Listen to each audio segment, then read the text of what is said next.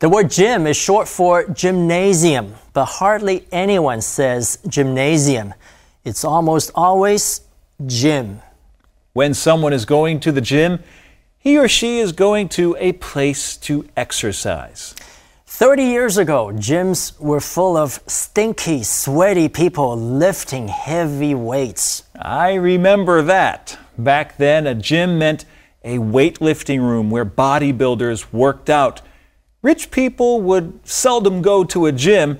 Instead, they went to health clubs where they probably got pampered more than they exercised. Well, not anymore. Gym is now the common term that's used to describe any fitness center, cheap or expensive. Now, in British English, a gym is a place where gymnasts do gymnastics, a much narrower definition than the one Americans are familiar with. And to an elementary or secondary school student, gym is more likely an activity than a place. Johnny has gym tomorrow, so be sure he wears his gym shoes to school. Right, in this case, gym refers to gym class or PE. Notice we leave out the article. Johnny should go to gym for fifth period and he may or may not be going to an actual gymnasium for gym class. Johnny might go outside to play soccer for gym. Okay, there's one final gym we should know the jungle gym.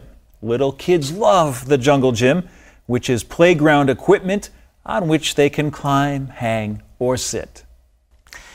Gym 这个字来自 gymnasium，就是体育馆， 但它其实有诸多的含义。现在一般讲到 gym 是指健身房。He works out at the gym every night。他每天晚上都上健身房。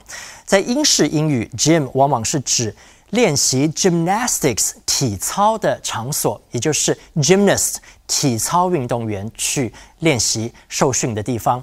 在美国，gym 也可以表示 PE。也就是 physical education 体育课，这个用法要注意，不需要加冠词。Johnny has gym tomorrow。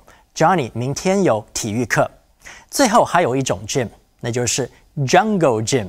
很多小朋友到公园玩都喜欢在 jungle gym 攀登架上面爬来爬去。这就是今天的 info cloud，我们下次云端见。